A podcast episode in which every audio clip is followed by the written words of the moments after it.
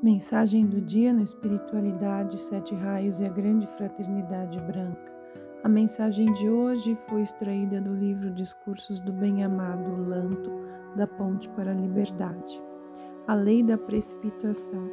Uma compreensão exata da força divina do Altíssimo é essencial para o indivíduo que deseja ser o Espírito Santo em atividade.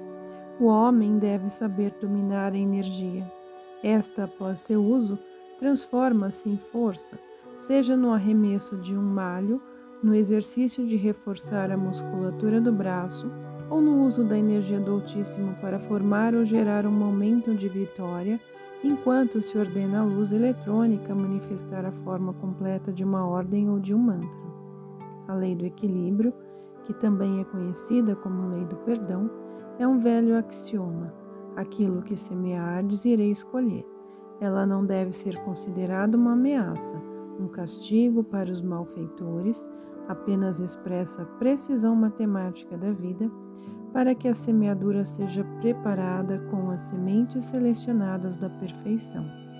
Aquele que trabalha com o plano divino sintoniza-se conscientemente com o plano etérico da perfeição.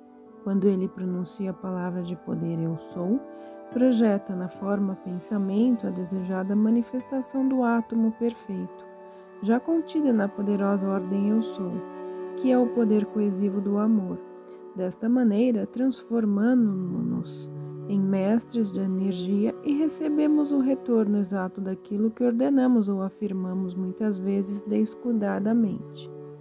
A mão direita é a ligação direta através da qual a energia pode catapulizar para o mundo das aparências uma bênção ou, se vos conscientizardes de que a mão de representa os cinco raios do Espírito Santo, tornar-vos-ei a autoridade da vida, enquanto liberais esta energia através da mão com um mantra cósmico.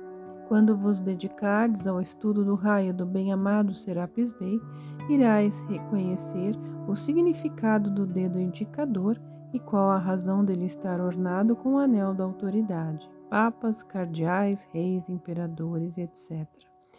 Quando vos encontrardes recolhidos em vossos aposentos, podereis atrair com a mão esquerda esta energia ao vosso corpo e conduzi-la com a mão direita ao mundo e permitir que vivenciemos através de vós o uso e aplicação consciente desta lei da vida dentro de uma inequívoca manifestação.